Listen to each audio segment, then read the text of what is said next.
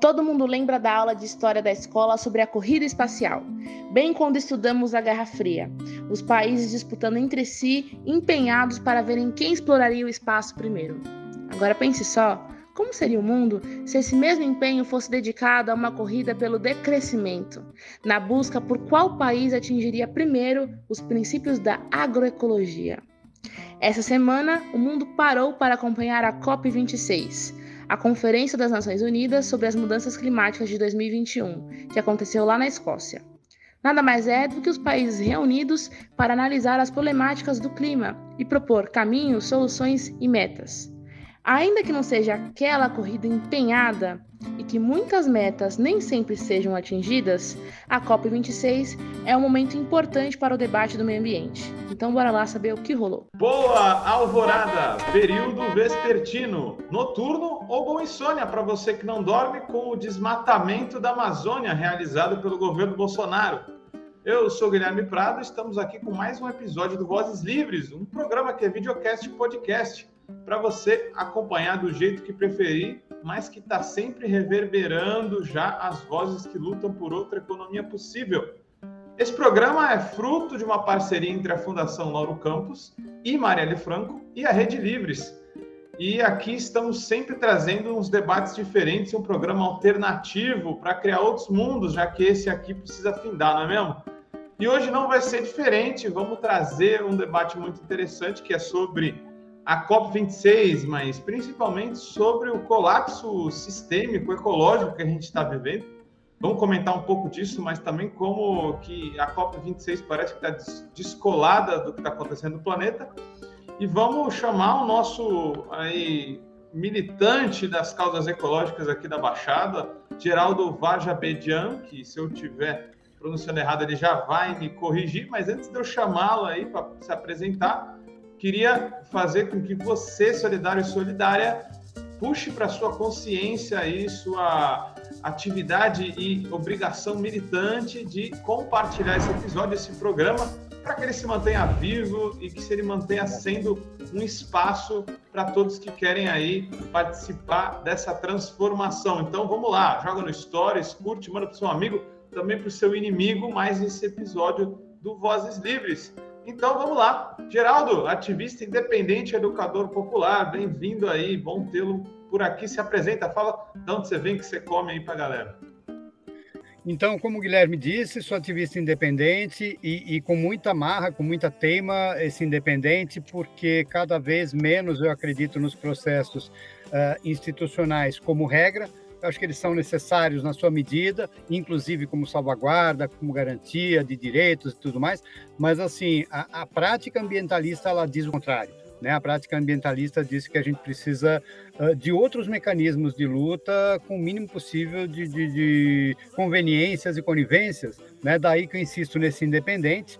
E do mesmo modo eu insisto no popular, do educador, uh, porque eu acho que a ideia de racismo ambiental que hoje se configura é, é, de uma forma tão didática e clara, ela sempre esteve presente, ela só não tinha nome, né?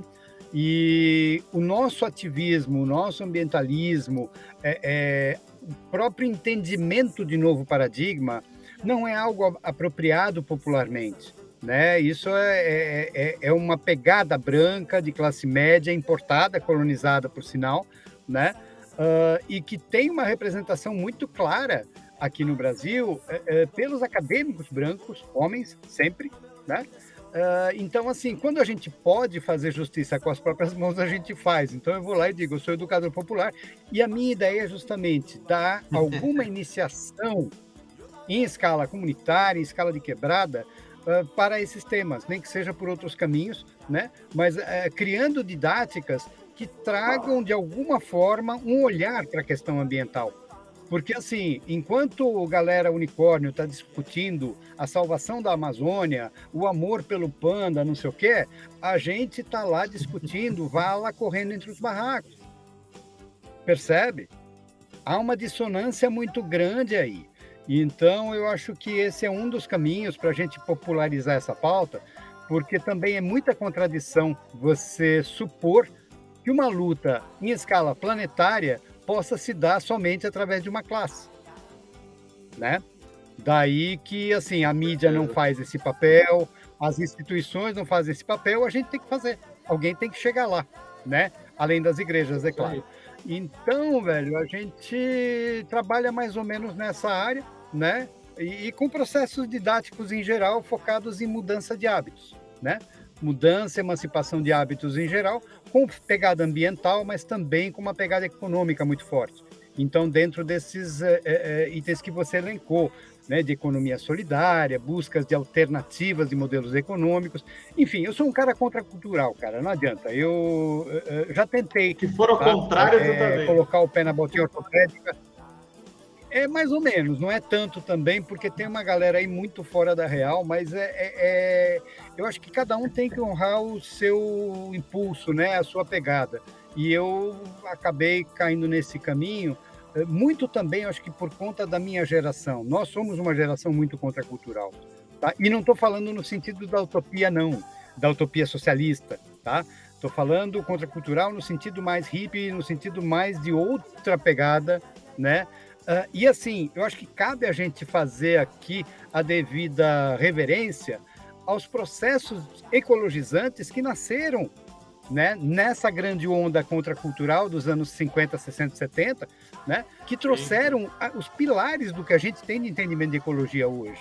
Pois é, Geraldo. Então, hoje a gente está para falar aqui um pouco dessa Conferência das Nações Unidas sobre as Mudanças Climáticas de 2021, essa a 26 né? Já tivemos 25 delas.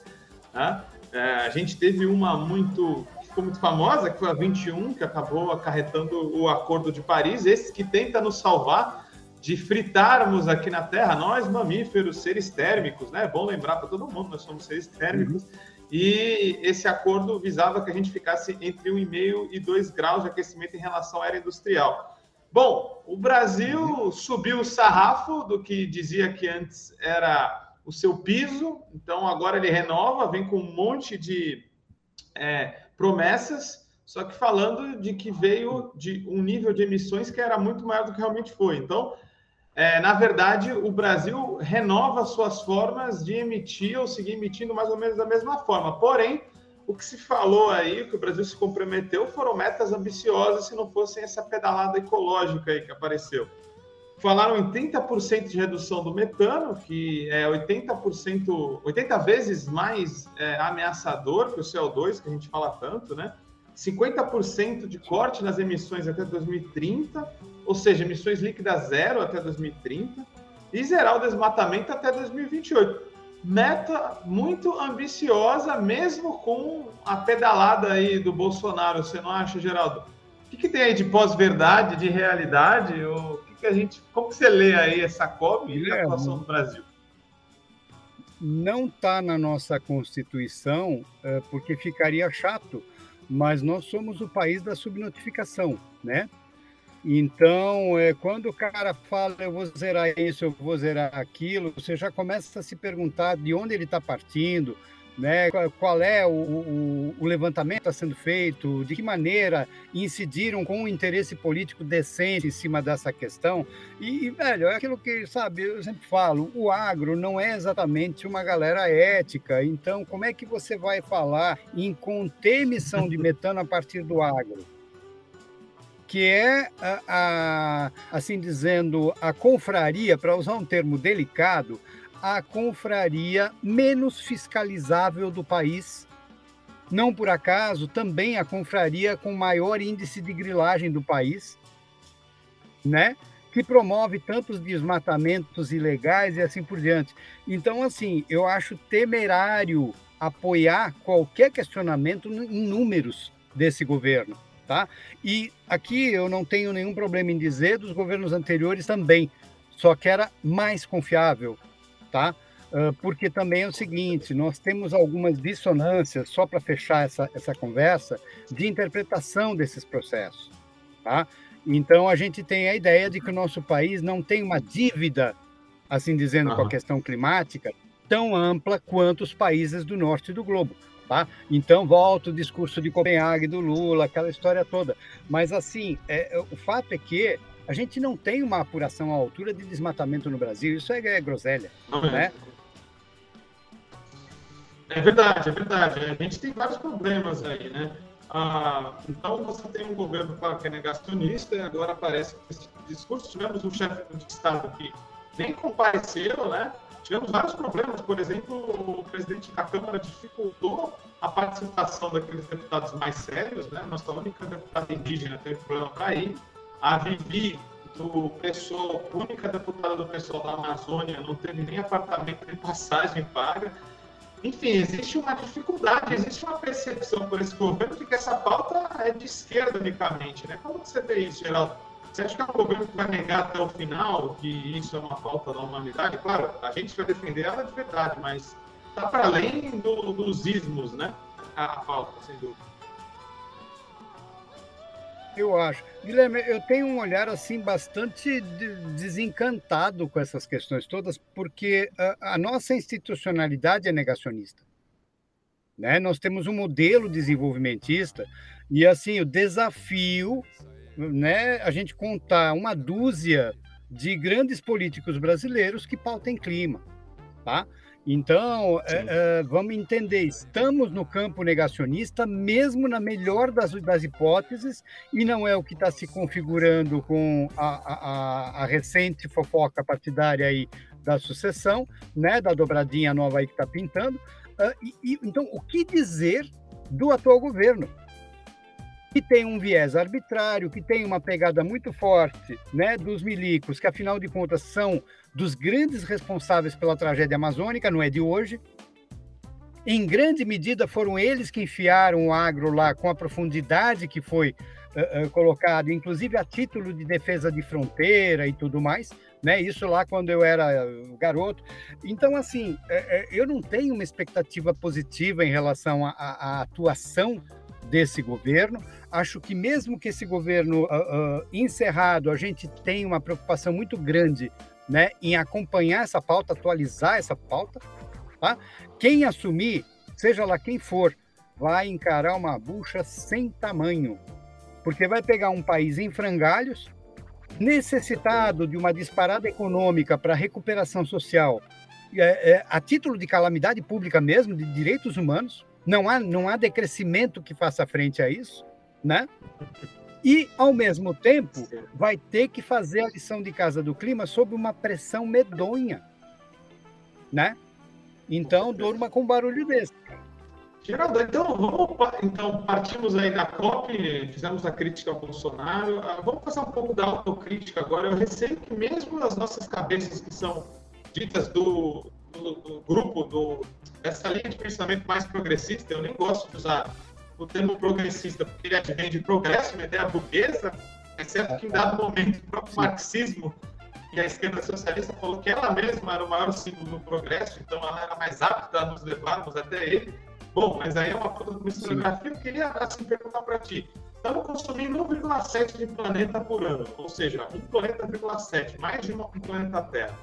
E a gente ainda parece que a grande pauta é como fazer o planeta voltar a crescer, o país voltar a crescer, e ignora-se algumas tentativas fora desse imaginário. Eu queria só deixar dois exemplos aí. Bolívia e Equador tiveram processos onde os movimentos estiveram à frente aí de suas novas constituições. Para citar dos exemplos, tivemos o Equador com a iniciativa Yasunin TTT, onde falou assim, Moratória petrolífera. Então tem que ser pago para manter o petróleo no chão. Ah, claro, o Rafael Correia, progressismo, extrativismo, começou a conversar com a China para extrair esse petróleo. No final, a iniciativa caiu por água abaixo, mas era uma iniciativa de fazer o contrário, fazer com que as riquezas fiquem na terra. Como que você vê o imaginário da esquerda ainda falando da Amazônia como uma coisa nacionalista e tal? É um pouco é ruim esse termo, mas é atrasado, né? Como que você avalia? Você não acha que também é uma questão de mentalidade? É, Guilherme, você não quer que eu seja franco, né? Você quer um sincericídio aqui, eu nunca mais consigo conversar com ninguém da esquerda. Porque, assim, é, quando inclusive você fala em esquerda latino-americana, eu acho que nós precisamos abrir um capítulo à parte para a esquerda brasileira. Tá? Os nossos desígnios de riqueza, desenvolvimento, progresso, blá blá blá, eles são incompatíveis com a esquerda que busca a soberania no resto do continente. É só, só olhar para as questões indígenas. Sim.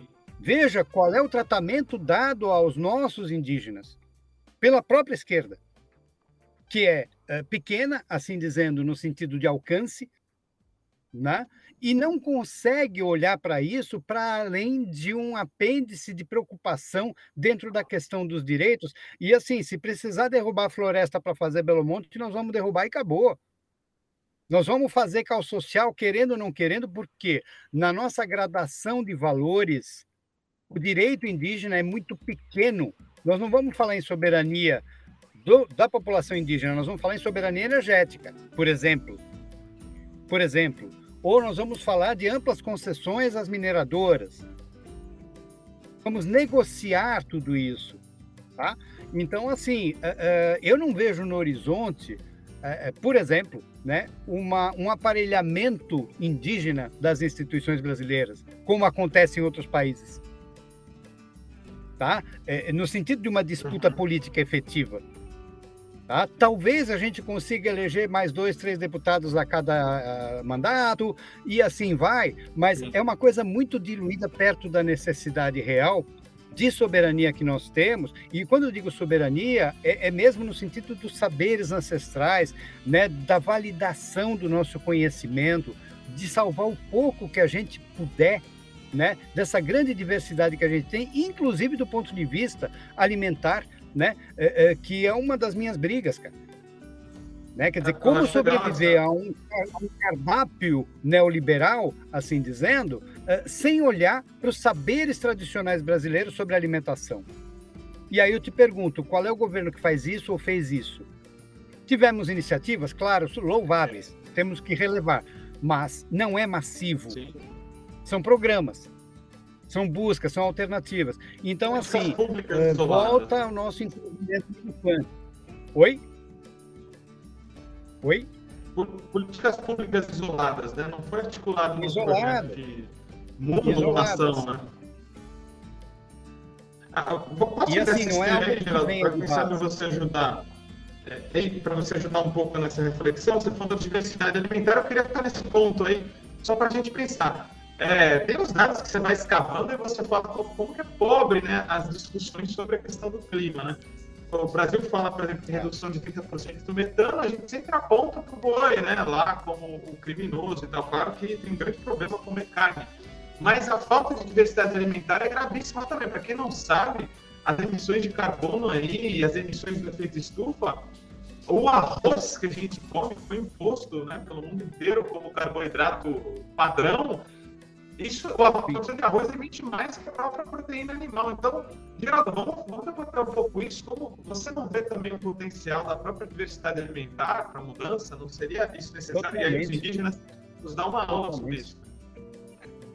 Conhecimento indígena, conhecimento quilombola, agroecologia num amplo sentido, ah, porque, na verdade, cara, o próprio ideário de monocultura em si, ele é, é, é um impactante do clima né? Então, nós não, nós não temos, na verdade, mais o direito de falar em terra nua, em, em milhares e milhares de hectares ocupados com a mesma cultura, é, é, sabe? Eu entendo isso como um dos caminhos. Só que para fazer isso, cara, você tem um enfrentamento político a fazer que é gigantesco tão grande quanto o enfrentamento ao agro na Amazônia, com o desmatamento e tudo mais. Porque para você mudar modo de produção de alimento no Brasil, você tem que impactar toda a cadeia. E quando você vai buscar a extensão dessa cadeia, você está desempregando muita gente se você mudar esse esquema. Essa é a real. Né? Nós somos um país refém desde a sociedade como um todo, até a classe institucionalizada, política e tal, todo mundo é refém do insustentável. Nossas indústrias são insustentáveis, nossas estradas são insustentáveis, nossas lavouras são insustentáveis. E aí você fala, não, porque a agricultura familiar alimenta o país. Sim, mas a que preço? Com que luta? Com que apoio? Né? Isso está realmente numa crescente? Será que de repente nós temos os incentivos mínimos necessários para isso se transformar numa realidade concreta? Pois então, e também tem isso, porque se você falar agricultura familiar, não isenta ninguém de usar veneno, tá? Então, é, é, por baixo dos nomes, né, das, das, das ideias que as pessoas vendem, há os contrassensos também. Né? Então, a agricultura familiar com veneno, velho, não vai mudar nada. Tá? A agroecologia dentro como um processo privado de lucro também eu acho que não cabe. Tá? Só que é tal história. Eu acho que o nosso enfoque, Guilherme, não é, é, é diretamente nesse ou naquele produtor. Né? É um olhar holístico enquanto Estado. Se nós já não tínhamos isso de uma forma né, profunda nos governos anteriores, o que dizer agora? Com certeza. Tudo se tá? dificulta. Tá? Só que é tal história, a gente ainda não conseguiu uh, dimensionar a urgência de trabalhar tudo isso em escala de base.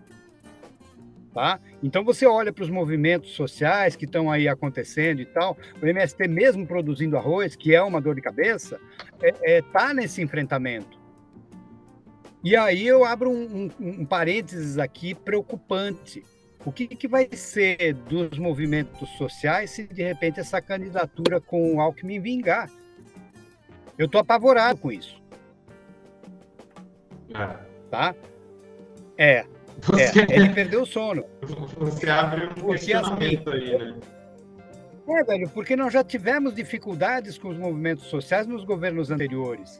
Né? É, de, um, de um modo ou de outro, esse tecido está rasgando. Então, o que, que nós mais precisamos? Mobilização da sociedade para dar essa virada. Né? E o que, que nós temos menos? Condições objetivas da sociedade se organizar para dar essa virada. E olha, vamos falar sério, você não vai mitigar a emissão de gases em escala nenhuma com decreto. Não. não adianta encher ministério de gênio, cara. Não adianta encher ministério de gênio. Você precisa de militante na rua, você precisa de educador na rua, né? Precisa mutirão de agroecologia, precisa criar rede, criar cooperativa, isso é esse trampo que vocês fazem, você entendeu? Só que em escala tá? E assim, nós estamos longe, você... velho. Então, cara, bom, você, já que você trouxe o bode passado, vamos falar um pouco dele, né? Ah, com certeza, cara, a gente, se a gente pode criticar o processo boliviano, que foi tão fecundo e teve avanços e recuos, o equatoriano, o brasileiro, então, ele é criado numa base demasiado sindical, claro. Ah, isso até dado, dado momento ele é importante, mas também tem sua mentalidade que vem com, com essa era fortista da esquerda, que ainda perdura e insiste em se superar e que ainda carrega, né? O, o, Lula, claro, é um presidente importante, se você for ver a história do, do Brasil, mas ele tem uma visão de mundo infelizmente em alguns momentos era um pouco atrasada. Ainda coloca, o, coloca que a sua própria criminalização foi porque colocou as pessoas é, dentro do carro e tirou elas do ônibus, alguma coisa distorcida. Isso é muito ruim. Mas quando a gente coloca o Alckmin no jogo, pior. Assim, eu tenho uma avaliação de que o Brasil está num momento muito mais grave do que quando ele assume até porque a gente está com a emergência climática, já que esse é o nosso ponto de fala aqui hoje, em, uma situação muito mais perigosa. E eu vejo que a condição concreta das coisas darem certo é muito pior. Primeiro, porque há menos mobilização. Né? Quando o Lula assume, ele tem uma série de movimentos da sociedade civil que estão organizados, que poderiam ter sido feitas mudanças um pouco mais profundas. Agora, não se tem isso, e não se tem também commodities valorizadas para poder dar pouco para os mais pobres e muito para os mais ricos. Então, eu fico com, com, muita preocupação do que vai ser esse novo período. Você consegue aí traçar alguma conjectura do que você acha que vai dar, Geraldo? Sem tomar tarja preta fica difícil, mas a gente traça. Cara, pensa o seguinte, os nossos... É, os nossos estoques de alimento estão, né, o caos. Nós não temos política pública para lidar com o problema central do clima que são os impactados. É, é, o meu horror com essa coisa de COP, ambientalismo fofo, é almofadinha acadêmico, caramba, é esse. Todo mundo quer falar de clima, de ah, porque a temperatura vai subir isso, vai subir aquilo, percentual, porque o carbono, porque o mercado. Mas cacete, o, o foco são os atingidos, são os impactados. E nós temos território de sobra para falar em impactados. O nosso problema central é que o impacto disso na sociedade pode ser um desastre econômico também. E nós não temos política pública focada nisso. Então está bombando extremo climático para todo lado, A população não sabe nem o que está acontecendo. Uma parte diz que é, é Deus que está mandando o apocalipse, a outra espera a Defesa Civil anunciar um comunicado pelo Fantástico que vai ter tempestade e acabou. Nós não temos, por exemplo, programa de saúde pública focado na questão climática. Ah, é como diz o pessoal aqui da, da, da prefeitura. Não, mas nós não temos nem lei. Pois é, velho, mas vontade política nenhuma também. Porque daqui a pouco você puxa quatro meses de estiagem, tem bebê com problema respiratório, velhinho morrendo por causa de calor e não sei o quê, e tá todo mundo, ah, não, que fatalidade. Fatalidade coisa alguma. É previsível, nós estamos falando em extremos climáticos que já são comprovados. Né? Mas é tal história. Aqui o negócio é tecnocrático, velho. Tá? Você precisa de uma medida emergencial de Estado e você não faz porque não tem lei sabe? Não é uma questão de democracia, é uma situação de urgência. Já está acontecendo. Então, assim, se a gente pudesse dar nome aos fenômenos climáticos hoje, talvez muito gestor já estivesse sendo processado por negligência em relação ao clima. Percebe? Porque muitas das enchentes que nós estamos vendo já têm uma forte pegada de clima, né? Esses picos de temperatura que a gente vem acompanhando aí. Oi? A Índia que o diga, a Índia que o diga. E aqui no Brasil também, tá? Então, bicho, nós, nós estamos tendo picos de temperatura, de elevação de temperatura, que são incompatíveis com o conforto térmico humano, é simples assim, tá? Ah, não, mas nós não temos legislação e nós outros aqui dentro do aquário, né? Nós aqui, protegidos pela institucionalidade, nossos anéis e nossos diplomas, tenha paciência. Não desce até a quebrada para ver o que está acontecendo. E aí nós temos um mico, em particular, que eu não sei se nem se é isso que nós vamos discutir hoje, mas nós temos um processo doentio de adensamento de moradia no Brasil, que é uma bomba de efeito retardado com a questão climática. Percebe? Muito fácil você falar em ar-condicionado central em condomínio, velho. Como é que você resolve onda de calor em quebrada com 8, 10 pessoas dentro de cada barraco?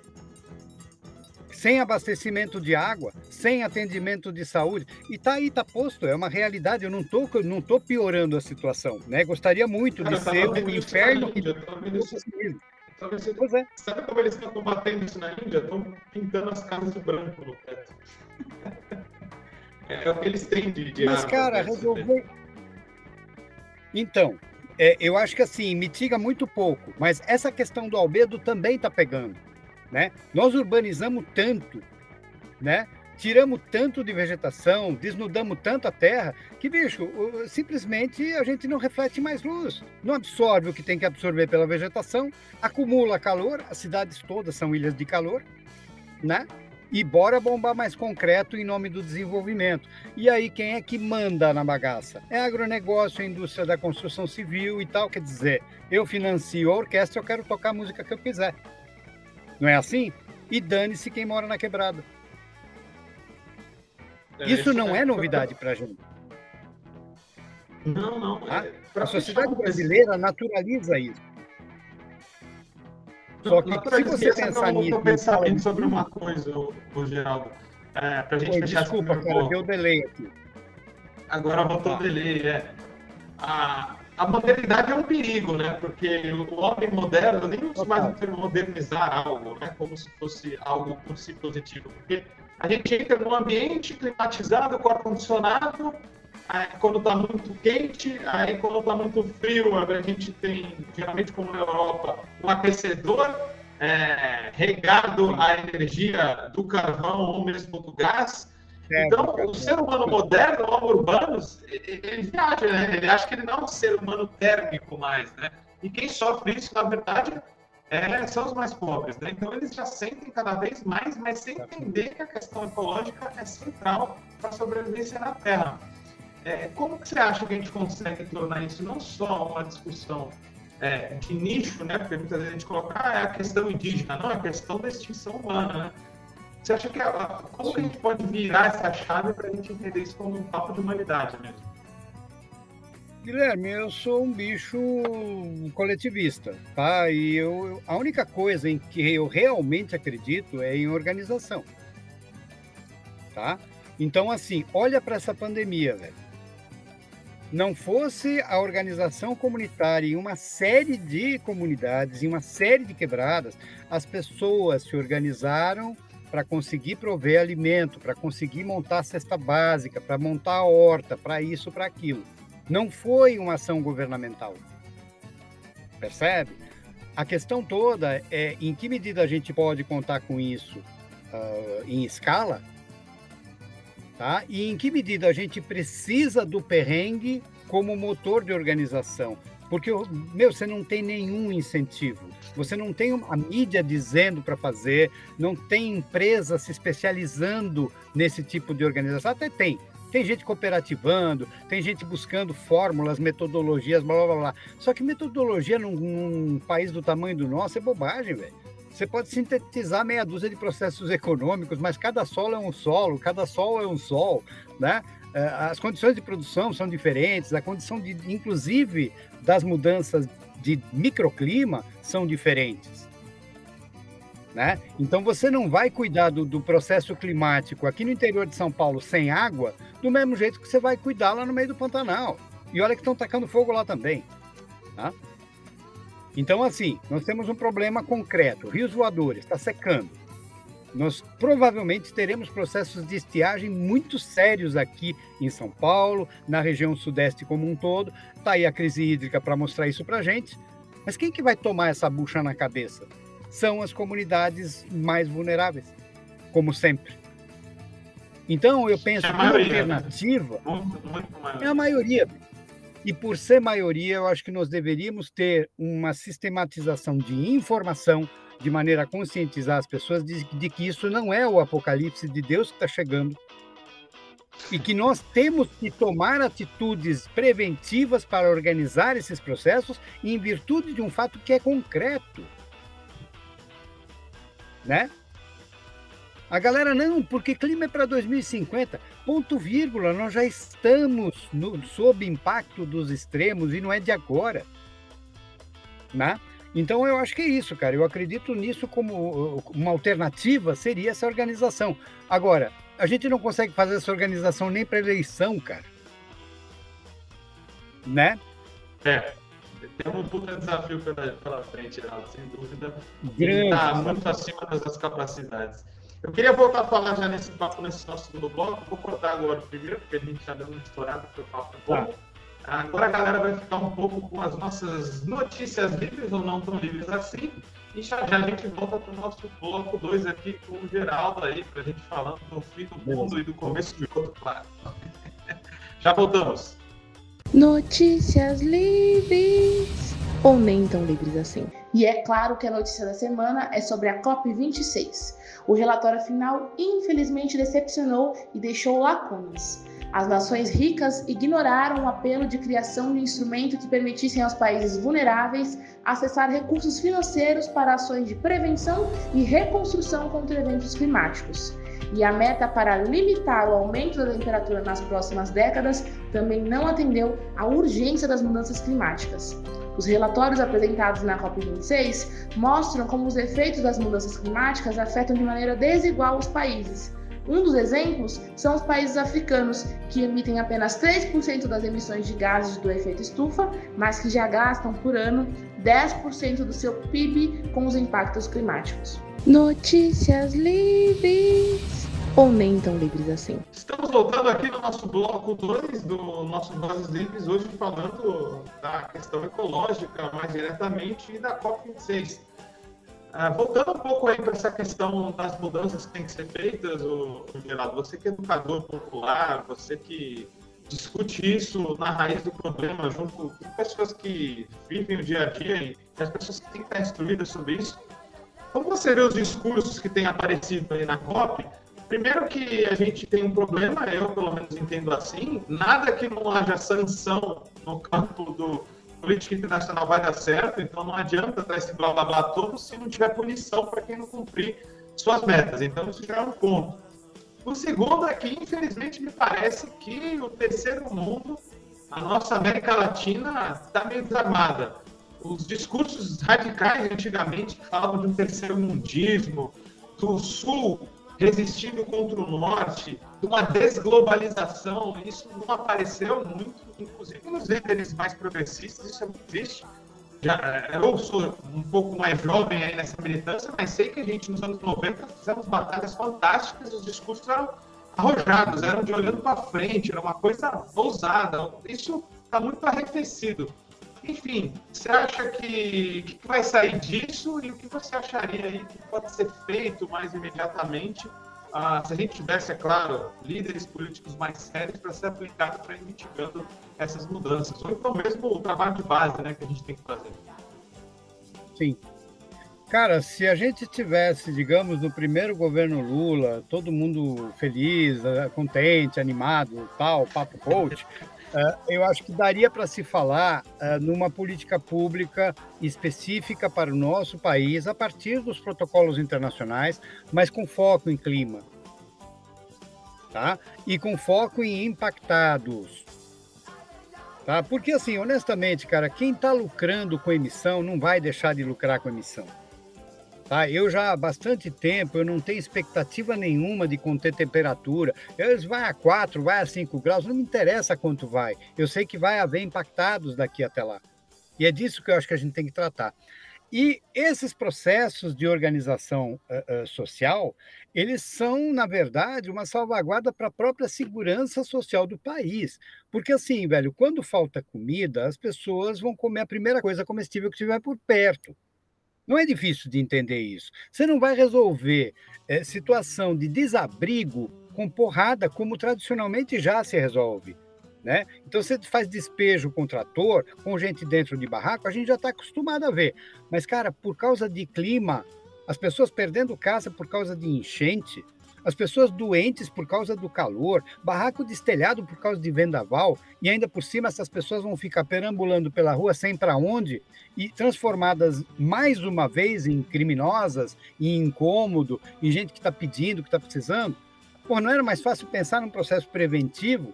Ou nós vamos de novo entrar nessa máquina de moer carne, de transformar isso em mais mercado?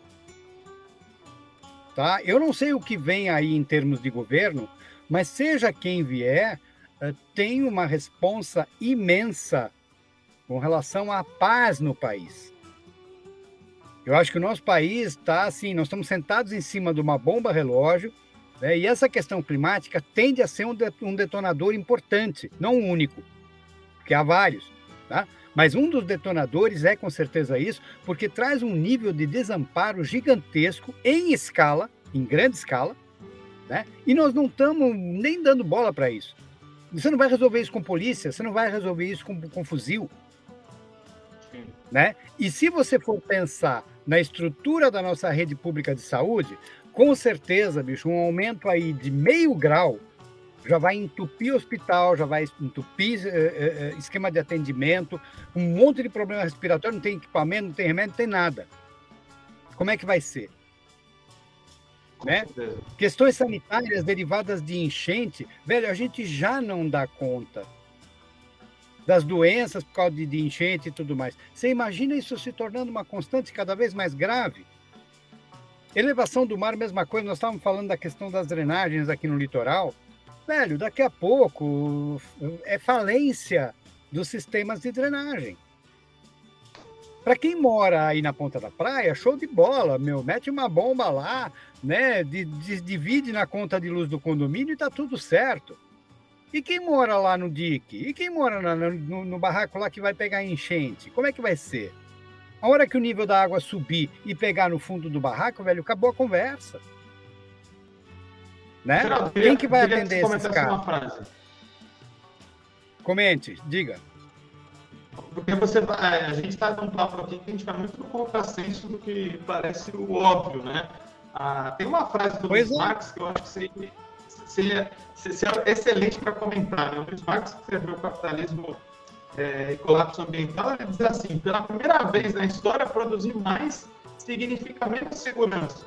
Você concorda com essa Sim. frase? E se ela for verdadeira, por que, que os desenvolvimentos vão falar, ué, vocês estão falando em produzir menos, mas tem um monte de gente passando fome? Comenta aí um pouco. Cara, eu na verdade, assim, é, é, eu acho que a, a, a portinhola de saída para essa discussão é, não está necessariamente em produzir menos, mas produzir com qualidade. Então a gente volta àquele questionamento velho da gente de, de, de suprir prioridades. Tá? Então, eu não vou pirar em produzir descascador eletrônico de banana com pintura epóxi num país em que as pessoas não têm dinheiro para comprar limão. Tá? Então, eu vou me preocupar em produzir mais limão, vou me preocupar em produzir condições para essas pessoas trabalharem, gerar emprego, isso e aquilo, mas com o que realmente é essencial.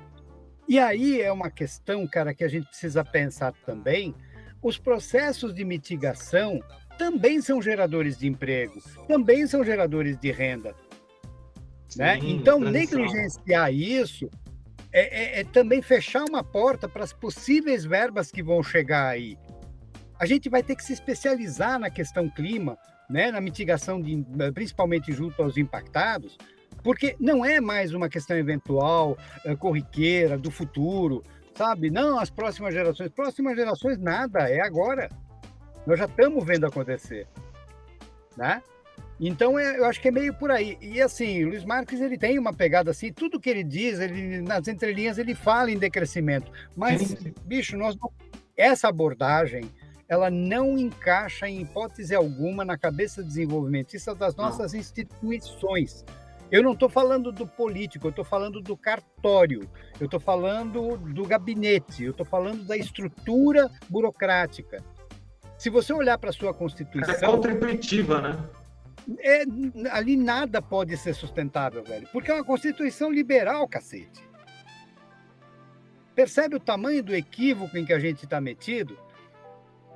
E aí, nessa equação, não tem nenhum candidato para salvar essa peteca, velho. Inclusive porque não é clamor popular a questão climática. Tá? Hoje o clamor popular é o quê? Queremos emprego, queremos renda, queremos comprar Monza 98, queremos ir para Disney. E queremos picanha na brasa, porque senão nós não é gente. E um carrão ah, e repente... parcelado. Pois é, velho. E aí eu te pergunto, como é que você vai mitigar impacto de gado prometendo picanha na brasa? Isso dá volta, tem bicho até porque o churrasco o churrasco, apesar de ser um momento de encontro das pessoas, o churrasco também é um método clássico de comprar voto. Então ele é muito simbólico, né? O candidato de direita ele paga o churrasco para comprar voto. Né? Total. E o churrasco é uma instituição nacional. Você é uma pessoa próspera à medida em que você queima carne. Se você não tem dinheiro nem para carne, você é um miserável. E assim, é eu estava falando outro dia, cara, são 500 anos dentro dessa lógica.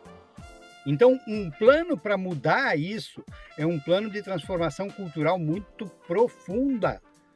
É muito difícil, é, chega a ser uma nova utopia, né? Chega a ser uma nova utopia e o pior, nós estamos lidando com uma linha terminal trazida por um impacto que não está sob nosso controle. Porque também tem isso, nós estamos falando em COP, não sei o que, não sei quanto, para os dados que nós temos hoje. Quando eu tinha lá meus 30 e poucos anos, tudo apontava para 2050 ou depois de 2050. Nós já estamos lidando com dados de 2050 2030, hoje. Então, velho.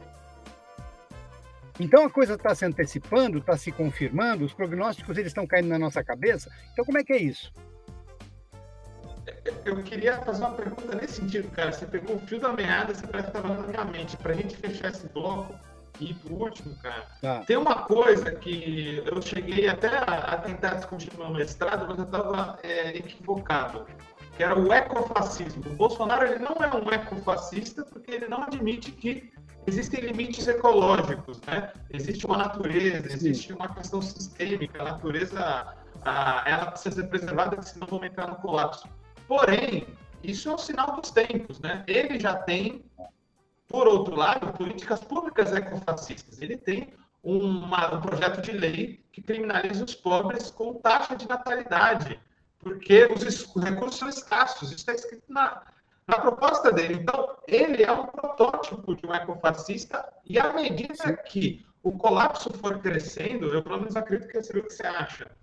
Os neofascistas vão se tornar ecofascistas, porque eles vão ver que não tem como negar o colapso climático, e aí, dado pouco tempo para a mudança, o que, que, a gente vai ter? Quanto menos tempo a gente tem para fazer a mudança, mais autoritárias tendem a ser as medidas para isso.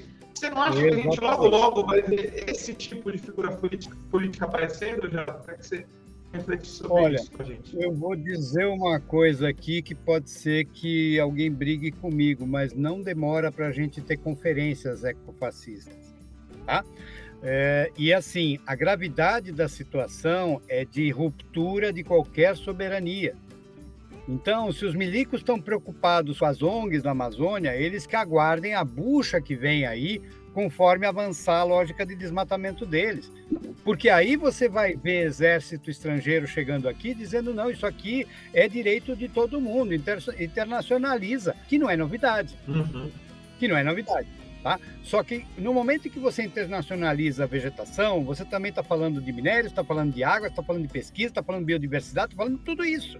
Uhum. Então você legitima toda a trambicagem que está construída em cima disso. É delicado. Né? Nós já não temos um país, vamos falar sério, né? Nós não somos uma nação soberana. Me desculpe aí quem acredita que nós tivemos 10 anos no Nirvana e voltamos. Não é real.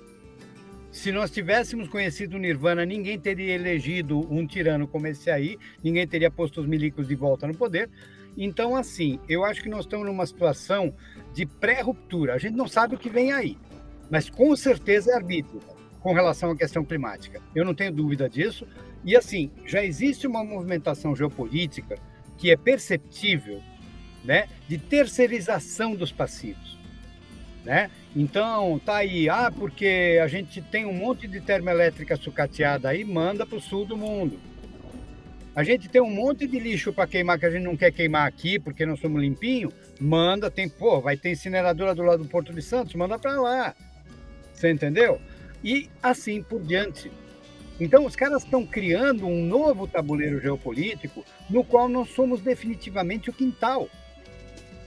Quer dizer, o arbítrio já está posto. É como eu vejo, tá? Então, assim, é, essa esse flerte, vamos chamar assim, vamos ser otimistas, esse flerte do, do, do Painho com o Alckmin, cara, é, é, é uma sinalização muito triste de que nós vamos cambar a direita, de que é mais liberalismo, é mais preocupação para a gente nesse sentido, e os caras querem fazer negócio. Qual é o negócio? Compra termoelétrica lá com os caras. Entendeu? Faz BR do mar para facilitar a logística da geopolítica, não o nosso problema. Né? E o nosso meio ambiente? Ah, a gente administra, licencia aí, compensa lá e. E os ambientalistas, deixa esses caras tudo louco mesmo, dá um baseado para os caras que eles calam a boca e acabou. Você entendeu? Então, assim, eu como ativista, eu temo pelo nosso futuro, porque o ecofascismo já é presente. Tá? Aqui na minha cidade, a gente vive com uma, um empreendimento que diz que é a referência mundial de sustentabilidade. O mar vai subir no planeta inteiro, menos na praia deles entendeu? De repente, nós temos que aceitar tudo, é ingerência total, tá? Nós temos que aceitar o que os caras puserem como medida de sustentabilidade, como verdade absoluta, tá? E o papo lá é consumismo. Isso não é fascismo? Aparelhar uma prefeitura inteira, uma câmara inteira, um, uma classe inteira de domínio econômico na cidade, bicho, isso já é ecofascismo, pô, só não tem o nome. Né? E assim, vamos concordar, quem tem o controle das áreas mas a política já. É, a política prática é essa. Né? E, a, e a história das áreas de preservação vai pelo mesmo caminho. Ao invés de você trabalhar isso em escala pública, de ocupação pública, de uso fruto público, de de repente trabalhar isso educativamente, falar em extrativismo sustentável, manejo, não sei o que, não sei quanto, bota a catraca na porta. É Entendeu? a respinga de não sei quem, a, a, mata de não sei o que, de não sei onde, e pronto, está preservado. Para quem, ô Zebedeu? Tá? Então, assim, cara, eu, tenho uma preocupação muito grande com relação ao futuro imediato é, do nosso ambientalismo de fato. Tá? Porque a gente ainda é, é minoria. A gente ainda vive num mundo, cara, em que o ambientalista é o problema. É muitas né? verdades por segundo que a gente acaba falando, né? com certeza. Ah, é, cara, Geraldo, é que aqui não tem... para, né? Não, é uma metralhadora. É, cara, eu acho que a gente vai ter um sério problema aí. Eu acho que existindo espaço na próxima eleição, a esquerda deveria apresentar um projeto alternativo para além do, do que o petismo pode apresentar. É lógico que isso é muito complicado, porque a gente tem o Bolsonaro do outro lado, mas a gente não pode esquecer que a alternativa precisa aparecer, já que, se, que essa força política chamada bolsonarismo ou neofascismo, ela vai continuar rodando e a gente não pode deixar de apresentar alternativas para a população. Mas, como a gente já está super estourado aqui, a gente ainda vai falar de política, mas no nosso último bloco, Geraldo, que é o besterol nutritivo, que a gente conhece um pouco mais os nossos convidados, tá? É, você é o cara que vai render aqui, né? A primeira pergunta, Geraldão, é qual o seu rango agroecológico ou não favorito? É, é não ter favorito justamente porque eu uso muita punk, tá? É, aqui em Bertioga a gente ainda tem uma situação muito privilegiada nesse sentido. E o privilégio é justamente você poder pegar sua bike, dar uma volta no bairro e voltar com o mato da vez. Você entendeu?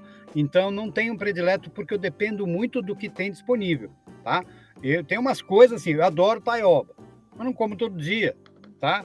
É, gosto muito de banana cozida, coisas feitas com banana cozida, mas também não é todo dia, tá? E por outro lado, eu também amo pizza, mas não como, você entendeu?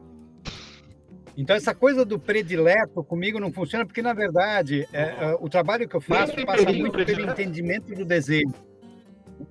Oi? Nem o temperinho Oi? predileto?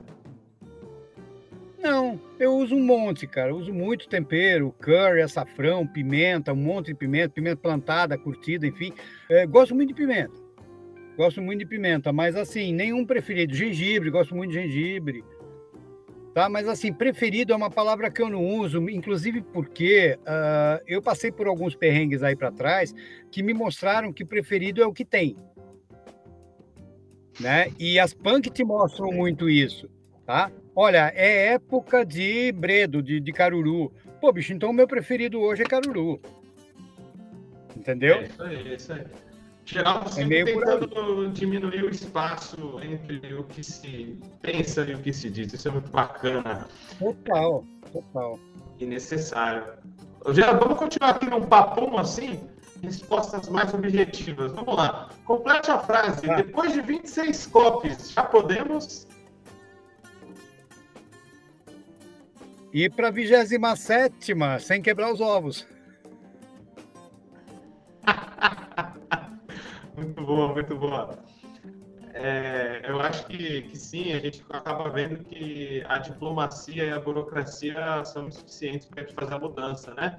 Acho que essa aqui você vai poder deslanchar um pouquinho mais e refletir. Geraldo, o que é mais armadilha? Carro elétrico ou carne do futuro? Desculpa, carne do futuro?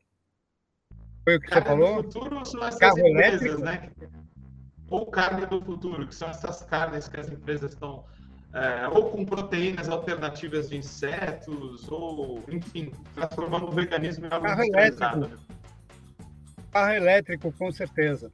Carro elétrico, com certeza. Porque, assim, eu, na verdade, eu sou partidário dessas alternativas alimentares, tá? Eu sou vegetariano vegano por opção, mas uh, eu sei que dentro de mim habita um onívoro tá? Claro. Então, se eu não tiver alternativas uh, e tiver, sei lá, eu fritada de tanajura, tô comendo, você entendeu? Eu não tenho esse problema, eu ganho peixe aqui, eu sou vegetariano, eu ganho peixe, eu faço peixe como, dou ossada para os gatos e acabou. Entendeu? Então eu acho que nós temos que buscar alternativas alimentares, sim, inclusive porque o estrago feito pela estrutura agrícola global é, justifica isso. Não, mas se ela for de soja, por exemplo, e vier do modelo industrial, é um problema também, né? Temos que levar essa reflexão. É né? maior do que o lítio, muito maior do que o, o, o carro elétrico. Mas aí, cara, é, é, eu acho que é uma questão também de ponderar a gravidade do que está posto, tá? Na verdade, o nosso problema central não é saber qual é pior, né? não, claro, botei aqui para a gente refletir. Sim. E, ó, para fechar, essa aqui é boa também. Hein? O que é mais perigoso? É. Cartão de crédito ou crédito de carbono? Rapaz, você quer que eu perca o sono hoje? É, depende, individualmente, cartão de crédito. Individualmente, cartão de crédito. Em escala de sociedade, crédito carbono, com certeza. Nós estamos numa roubada com essa questão de crédito carbono. Pode fazer até um parênteses aí para explicar para a galera, né? Por que, é? Então, galera, porque na verdade, assim, esse mercado é um mercado praticamente que de pré-compensação. Então, assim, as pessoas elas se colocam no direito de, de continuar ferrando com tudo, porque de repente compensar isso em créditos de carbono. Ou seja, é, não é uma questão de emitir a mais ou a menos, ou plantar o suficiente, ou preservar o suficiente em termos de um comparativo de emissão de gases. A questão nós precisamos de uma mudança sistêmica, velho. Né? Crédito carbono ainda é a maldição do capitalismo verde. Né? E nós não vamos sair disso enquanto a gente estiver privilegiando condições de subsistência para quem lucra com a tragédia. Esse que é o ponto. Né? Então, o que, que o crédito carbono faz? Ele subsidia formas do cara continuar lucrando mesmo com essa desgraceira toda. Eu acho muito complicado, cara. Na verdade, assim, é, é, é, é uma discussão que a gente não pode levar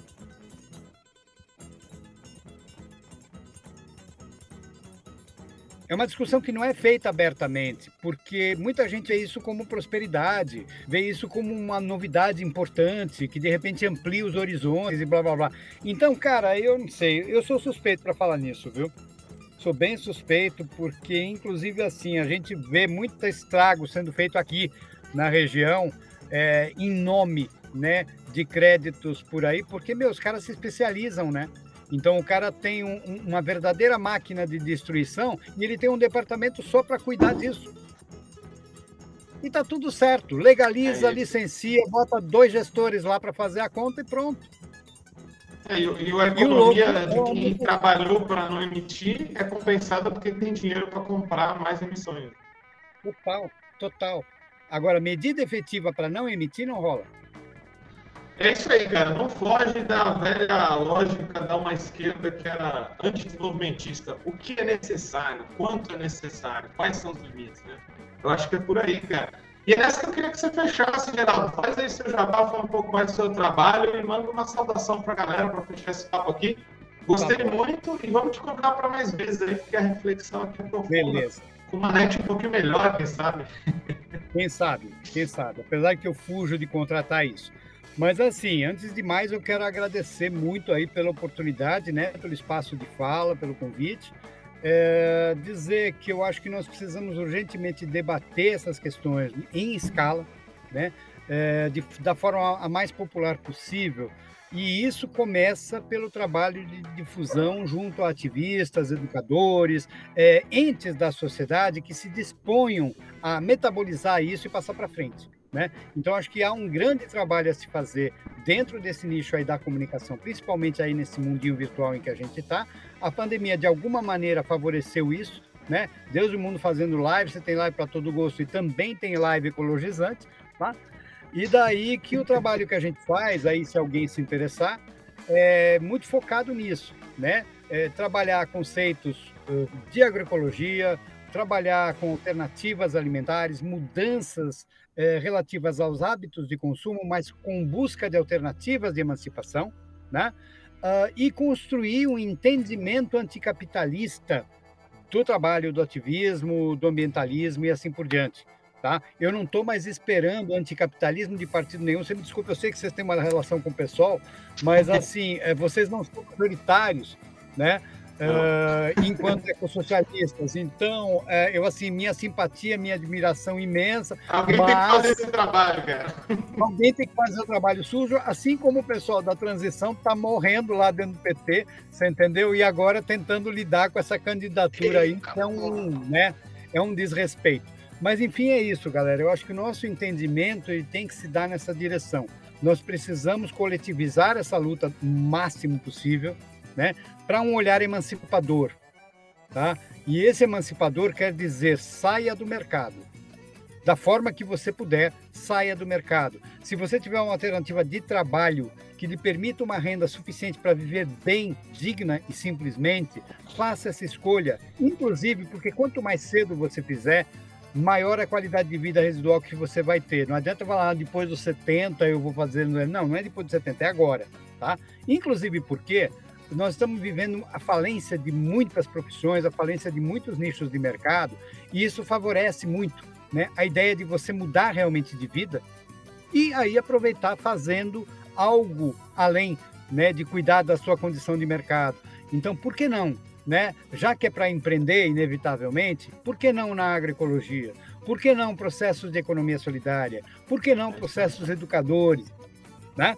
Então, assim, se é inevitável carregar a canga de um CNPJ, que seja da forma mais ecologizante possível, mais digna e mais politizante possível, porque a nossa carência central é essa. A nossa galera, o nosso povo é muito alienado nesse sentido, e lembrando que a alienação não é uma escolha das pessoas, é um processo político construído, é um projeto.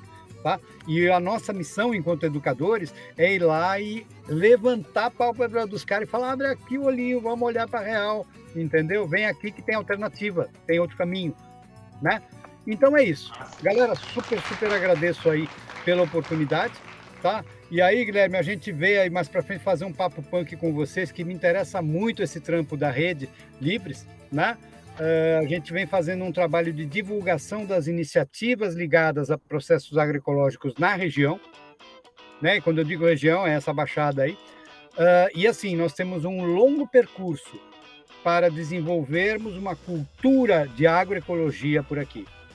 Muito difícil. Maravilha. Muito difícil, porque a nossa população é extremamente conservadora. Mas nós precisamos fazer esse trabalho. Fechou? Fechado, Geraldo. Ótima fala, acho que você mobiliza a galera para se agroecologizar. Acho que ninguém se arrepende disso aqui Precisa e fazer essa revolução cultural. Não tenho dúvida de que o melhor momento das esquerdas foi quando os hippies falaram com os ecologistas, falaram com os socialistas, e eles fizeram uma coisa muito legal nos anos 60. Agora precisamos para agora, né? para ontem. Então vamos estar juntos nessa processo de transformação. É, é isso. isso. Assim a gente fica por aqui. Abraços solidários aí. Estouramos o tempo hoje, mas o papo era bom, galera. Até a próxima e um abraço solidário para todo mundo.